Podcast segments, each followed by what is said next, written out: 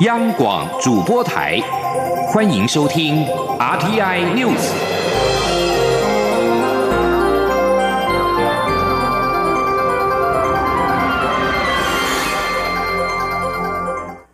各位好，我是主播王玉伟，欢迎收听这节央广主播台提供给您的 RTI News 新闻。首先带您关注。瑞士洛桑管理学院十九号公布二零一八年世界人才报告，台湾全球排名第二十七名，下滑四名，在亚洲排名第四，落后新加坡、香港、马来西亚，但胜过日本及韩国。这份报告当中，全球前五名都是欧洲国家，依序是瑞士、丹麦、挪威、奥地利及荷兰。报告分为三大指标，台湾在投资与发展人才排名全球第二十五。吸引和留住人才排名第三十二，人才准备度排名第二十七。其中，吸引与留住人才以及人才准备度分别下滑了六名及五名。学者分析，人才流动上，薪资高低并非唯一的手段，最好能够营造优良的生活品质，留住本地人才，并且吸引外籍人才举家来台居住。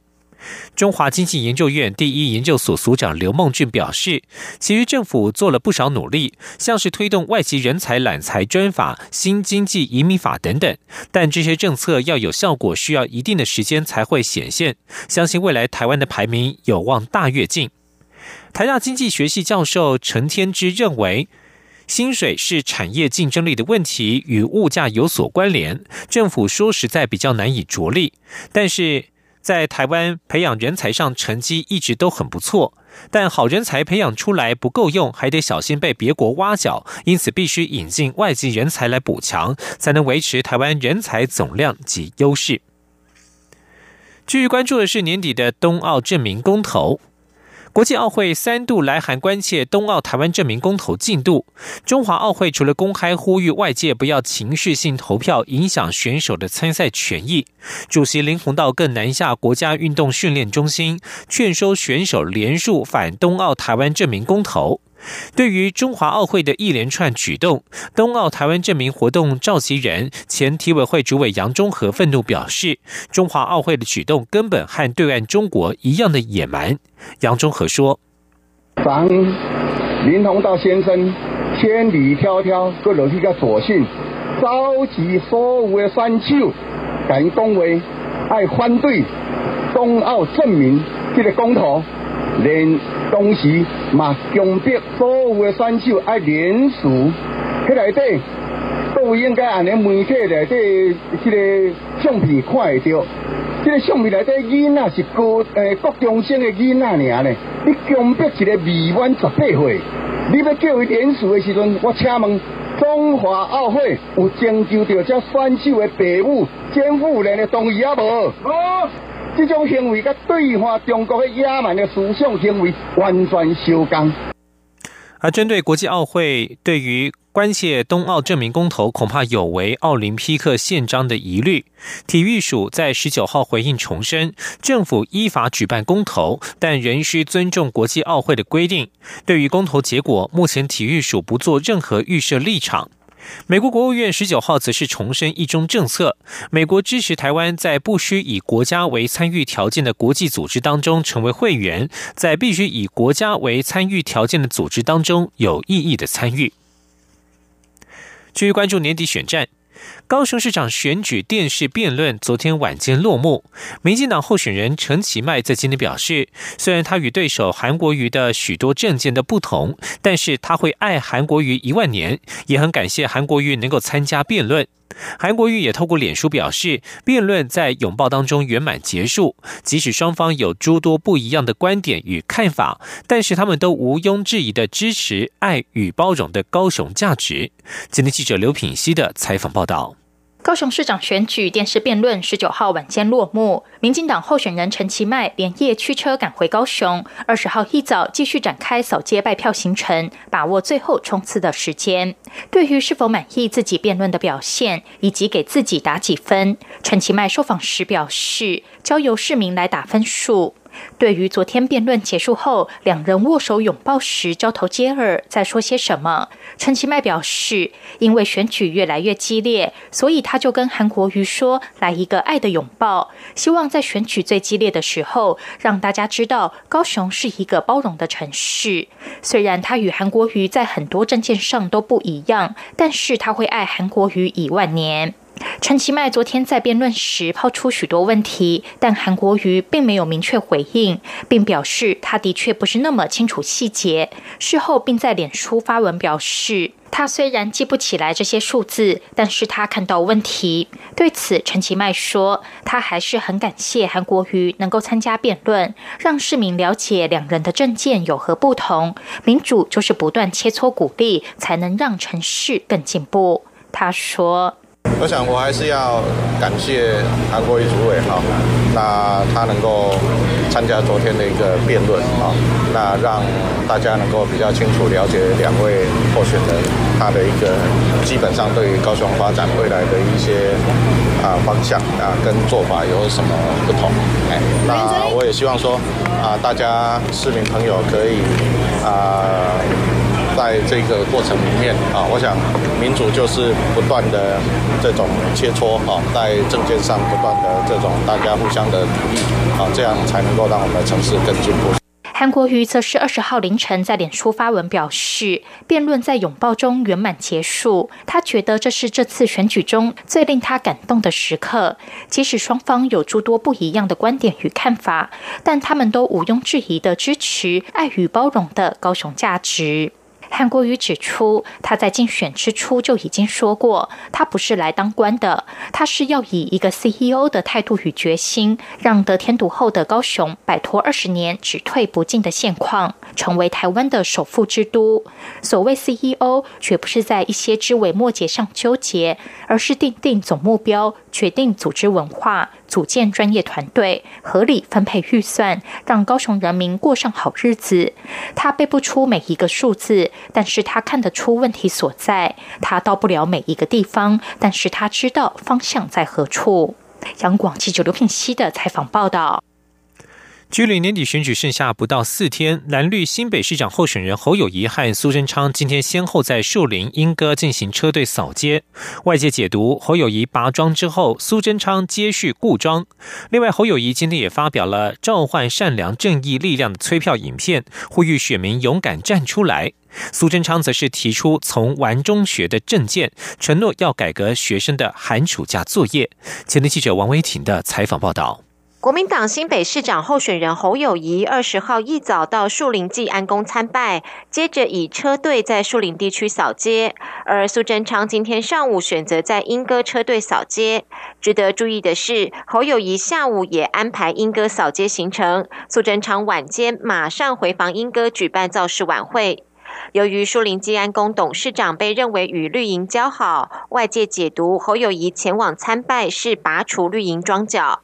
苏侯在莺歌和树林你来我往，厮杀激烈。对此，侯友谊二十号受访时表示：“大家都是好朋友，济安宫热心公益，一直都是新北市政府的好伙伴。”侯友谊说：“去年我哈，我定来去拜啦。啊，其实阿妈的感情拢本来就拢做好的，尤其伊做了很多的公益弱势的关心啊，跟我们市政府大家都在并肩作战。”我们非常非常的感谢他们，也非常非常谢谢所有的信众，给我们很多的支持的力量。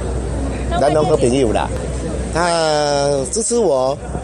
那让我们有机会，我都很感谢。面对侯友谊拔庄又积极抢攻树林莺歌选票，苏贞昌表示快要投票了，选民能够分辨谁才会做事，庄也没有那么容易拔。苏贞昌说：“哎呀，我想已经要投票了。”大家都可以看出啊，候选人啊，谁对地方了解，谁能解决问题，这个最重要。哎，桩也不是那么容易拔的，市民越来越清楚怎么样为未来的四年选出最会做事的人。另外，侯友谊今天在脸书发表“被长大”影片，提到深澳电厂、张天青案等议题，批评政府选前满面笑容，选后龇牙咧嘴，让选民都被长大。影片呼吁选民勇敢站出来，用选票展现善良力量。而苏贞昌也提出新的政见，承诺改革寒暑假作业。苏贞昌主张从玩中学，改变制式的作业方式，降低家长老师的负担。苏贞昌说，他将大力推动社区学习网络，串联图书馆、美术馆、公园与未来的亲子体验博物馆，开设线上学习课程，让孩子透过多元而且自主的管道，促进假期的学习成长。中央广播电台记者王威婷采访报道。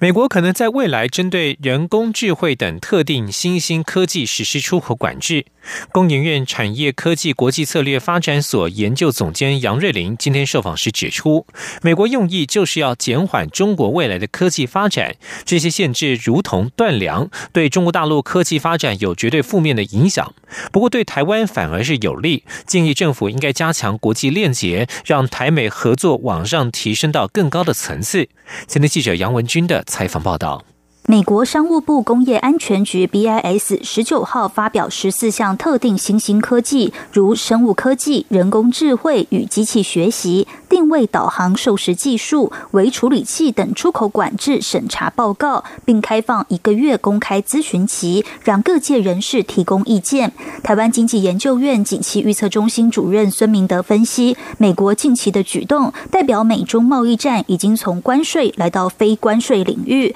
不但对中。中国大陆科技大厂限制，甚至将限制美国科技输出。工研院产业科技国际策略发展所研究总监杨瑞麟也指出，美国的用意就是减缓中国未来科技发展。这十四项科技的核心就是未来的运算科技，这些科技都需要跨域人才结合才能开发出来。美国拥有跨域人才及相关专业，大陆则需要依靠美国。若美国管制输出，就如同断粮，对中国大陆科技发展绝对有负面影响。他说。美国开始管制新兴技术的出口，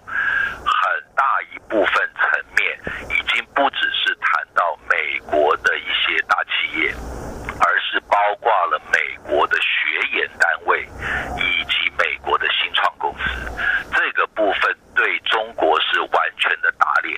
而且对中国的科技未来的发展绝对会有某种程度的负面影响。至于对台湾是否有影响，孙明德及杨瑞麟都认为对台湾有利。孙明德指出，美国很多科技不会限制台湾跟日本，但在签约时会要求这些厂商不能采购中国零件，所以美国科技保护越周全，对台湾越有利。杨瑞麟也说，美国十四项管制其实直指中国大陆，但对台湾应该是很愿意开放。尤其过去半年到一年，很多美国大型企业到台湾设立研发中心，如 Google、Facebook、微软等，建议政府应加强国际链接，让台美合作往上提升至更高层次。中央广播电台记者杨文君台北采访报道。关心国际消息。路透社报道，马尔蒂夫执政民主党党魁纳西德表示，马尔蒂夫新政府将退出与中国签署的自由贸易协定 FTA，因为马尔蒂夫这样的小国与世界第二大经济体中国签署这样的协定是一种错误，这将是中国最近的另一项挫败。纳西德说，中国根本没有向马尔蒂夫买任何东西，这是一个单向的条约。马尔蒂夫在九月二十三号举行总统大选，亲印度和西方的索里击败亲中国的现任总统亚门。亚门是在去年访问北京时与中国签署 FTA。同一个月，尽管反对党抗议，一千页的文件未经任何辩论，国会就在不到一小时之内火速同意与中国的 FTA。纳西德表示，国会不会通过让 FTA 生效最后所需的法律。美国白宫十九号恢复美国有线电视新闻网 CNN 白宫特派员阿科斯达的采访证，使得这场媒体杠上川普的法律大戏暂时得以落幕。但是白宫也警告，若阿科斯达未遵守记者会的新规则，就可能再次撤销他的采访证。阿克斯达七号在记者会上数度与川普激烈交锋，白宫之后宣布撤销阿克斯达的采访证。CNN 认为，白宫此举已经侵犯了宪法第一修正案赋予自由报道政府事务的权利，在十三号一状告上法院。如今，CNN 表示将撤告，并且发推文表示，白宫今天已经完全恢复阿科斯达的采访证，因此已无提起诉讼之必要。希望能够持续报道白宫的新闻。以上新闻由王玉伟编辑播报，稍后请继续收听央广午间新闻。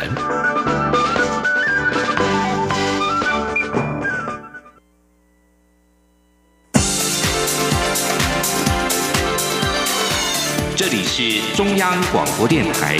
台湾之音，欢迎继续收听新闻。欢迎继续收听新闻，我是陈怡君。蔡英文总统今天接见美国智库战略暨国际研究中心访问团。总统在致辞时指出，威权国家利用民主国家的言论及媒体自由，以不实讯息及操弄舆论的方式分化社会、侵蚀民主。台湾正处于对抗不实资讯的前线。随着科技网络传播的进步，这种非传统的挑战也远比想象的要严重。记者欧阳梦平的报道。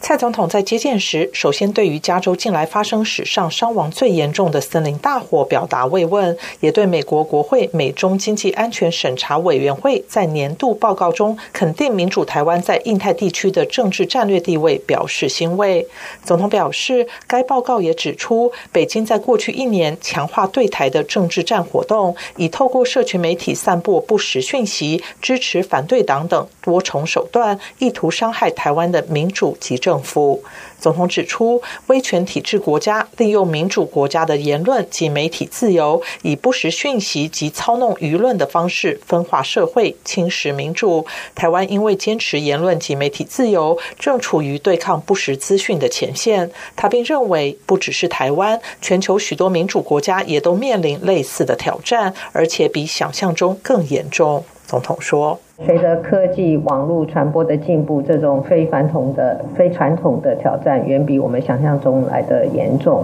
那么，如如同美国在台协会的莫健主席在之前接受电视台专访的时候，他也指出，这次台湾选举期间，有外在势力试图操作舆论风向，呃，散播不实的资讯，并且这种现象十分的危险。总统表示，在这个关键时刻，他希望台湾与全球理念相近的国家可以进一步强化合作，携手维护彼此共享的自由、民主、人权及法治规范等价值。例如，上个月台美在全球合作暨训练架构下举办工作坊，培养媒体试读，就是很好的例子。他也希望和战略暨国际研究中心交换意见，以应对这些非传统的挑战。中央广播电台记者欧。杨梦平在台北采访报道，在公投榜大选的投票日前几天，继学界、法律界相继高呼对十六号公投案以核养绿表达反对意见之后，有多个环保团体及原民部落今天也都出面呼吁社会对此公投案要投下反对票。环保团体及原民部落代表表示，原民部落可以用再生能源的收益作为推动地方创生的基金，绿能收益促进部落环境生态旅游，但是以核养绿却阻止绿能部落的发展，国家绿能目标不能够走回头路。记者刘玉秋的报道。九合一选举合并十项公民投票案举行，继五百五十九位学者发起联署反对第十六案以核养绿的公投案后，法律界也发出法律界反核声明。环保团体及多个原民绿能部落二十号也举行记者会，呼吁社会对十六号公投投下反对票。纳马夏达卡努瓦部落妇女代表阿布古表示，许多原民部落时常遭遇极端气候。纳马下乡经过八八风灾的考验，有些安置住宅设置了太阳能发电系统，让深山里的面包店用电大幅下降。无论售电还是自用，绿能对部落都有很大帮助。因此，以核养绿公投令部落居民相当焦虑。他呼吁原乡族人一定要投下反对票，保护部落永续发展。透过这样的一个绿能的运作，是可以让部落与部落再次的呃连接。那我们也在想，我们呃那个厨电的那个部分，除了卖电我们自己自用呃用之外，我们的那个盈余怎么让部落不管是教育或者是呃老人的照顾，因为绿能，然后让我们有一些在地自主的能量。达鲁马克部落主席胡金德也说。达鲁马克经过三年努力，已经组成了达鲁马克绿能公司。未来售电盈余的百分之二十作为部落发展基金，部落也得到了能源局的补助。未来可以用绿能收益促进部落农业产业及环境生态旅游。他呼吁国家绿能目标不能走回头路。哦，我们不能再呃回头路，我们还是要把我们这个目前现在。在从事这个什么呃太阳能绿绿能的部分哈，在继续然后啊深耕在部落里面。立法院再生能源促进联谊会会长立委陈曼丽也强调，再生能源与地方创生都是未来台湾推动的重点。以核养绿政策阻却了绿能部落发展，绝对要投下反对票。中广电台记者刘秋采访报道。中选会重新公告公投引发争议，最高行政法院在昨天晚间驳回了中选会的抗告，全案抵定，中选会败诉，不得重新公告公投意见书。中选会今天表示，中选会公告撤销该会在十一月二号重新公告的七案公投修正意见书，为了让民众了解原本在十月二十四号所公告的内容，将会在报纸、网络刊登一开始所公布的意见书。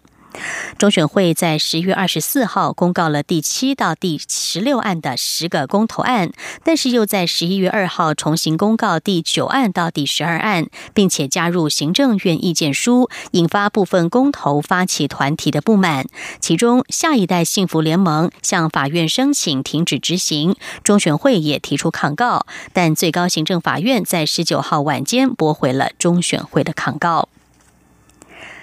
新焦点转到立法院，为了要求行政院长赖清德在普悠马列车翻覆事件一个月内前往国会报告，国民党立院党团在上周五瘫痪了院会。不过，在今天的院会却只有一位国民党立委到场表决，也因此相关提案在民进党团人数优势之下全遭否决。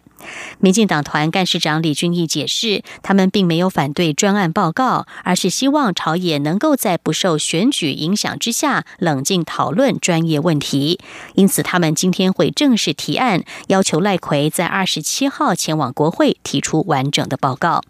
记者肖兆平的报道。国民党立院党团十六号为了要求行政院长赖清德针对普悠玛列车翻覆事件提出专案报告，强力杯葛议事。国民党立委林维洲还一度攀上主席台，院会陷入空转。不过二十号院会只见国民党新科立委林奕华在场研究资料，却不见其他党团成员在场抗议。少了在野党的杯葛，院会持续进行议程。民进党团借着人数优势，将时代力量以及国民党团所提出有关普悠马列车翻覆事件的东部交通运输问题专案报告都否决。对比十六号的杯葛，国民党团在二十号的表决中，只有林奕华一张赞成票。立法院长苏家全宣读表决结果。表决结果。出席四人，赞成一人，反对四十三人，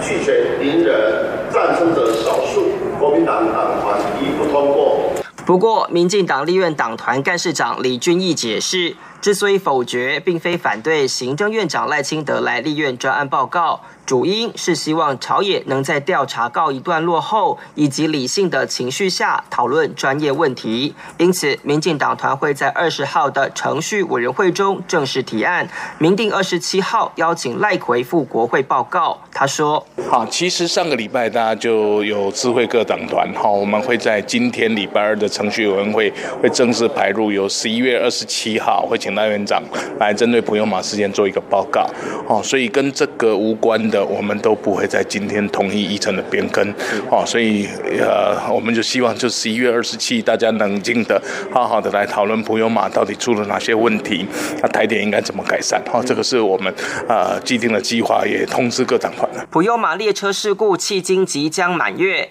尽管朝野对专案报告的时间认知有所不同，但都主张应有完整的专案报告。告因此，纷扰多时的车体安全、系统装置、台铁营运等问题，国人渴望在二十七号了解事故的调查进度以及台铁未来的改革方向。中央广播电台记者肖兆平采访报道。配合新南向政策，外交部预定明年开设专门为东协及南亚国家所办理的青年创意发展研习班，以及运用科技提升农业抗逆境能力研习班，希望借此深化我国与新南向伙伴国家的合作关系。不仅如此，为了呼应联合国永续发展目标，外交部另外还规划了更多的研习班，要邀请全球各地专业人士来台参训，希望借此大幅提升我国际。交流也彰显台湾积极参与国际合作的正面形象。记者王兆坤的报道。外交部国际合作及经济事务司司长叶飞比表示，明年度规划办理的这两个研习班，主要对象就是新南向政策目标的东协十国，以及印度、斯里兰卡、巴基斯坦等南亚六国，总共预定邀请四十五位专业人才，希望借此深化我与新南向伙伴国家合作关系。并协助我台商建立人脉，增进及拓展新南向市场的商机动能。除了上述专门针对新南向国家的研习班外，为了呼应联合国永续发展目标，外交部还打算另外办理十七个研习班，邀请全球各地三百七十五位来自友邦及友好国家的官员、学者、企业家等人来台参训。研习内容涵盖创意经济、资通讯应用、青年发展等主题。负责执行这些研习班的国际合作发展基金会副秘书长李百博表示，此举可透过台湾发展经验以及优势，协助能力建构，有效提升人力素质，促进国际交流，并彰显我积极参与国际合作的正面形象。他说：“不邦交国家从欧洲啊，从这个甚至一部分从这个其他拉丁美洲啊，比如说巴西啦、阿根廷啦啊。”啊，等等，甚至于这个智力啊都有，所以每一年里面呢，这三百七十五位里面，实际上涵盖的国家差不多是四十六个国家左右啊，对，已经跨越了这个邦交国。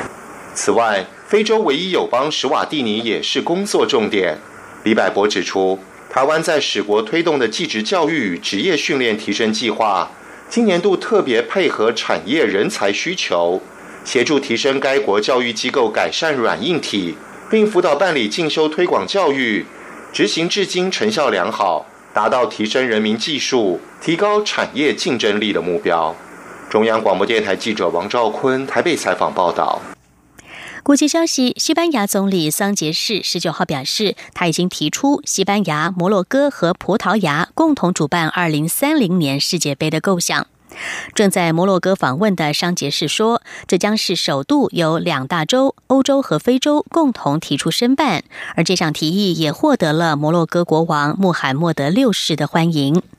摩洛哥这个北非国家曾经五度申办世界杯，但都宣告失败。最近一次申办是二零二六年世界杯，但依旧未能如愿。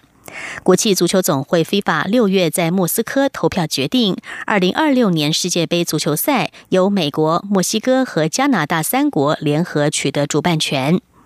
二零三零年是世界杯的一百周年，目前传出乌拉圭、阿根廷跟巴拉圭有意申办。此外，希腊、保加利亚、罗马尼亚和塞尔维亚也考虑联合申办。英国和爱尔兰也有类似的想法。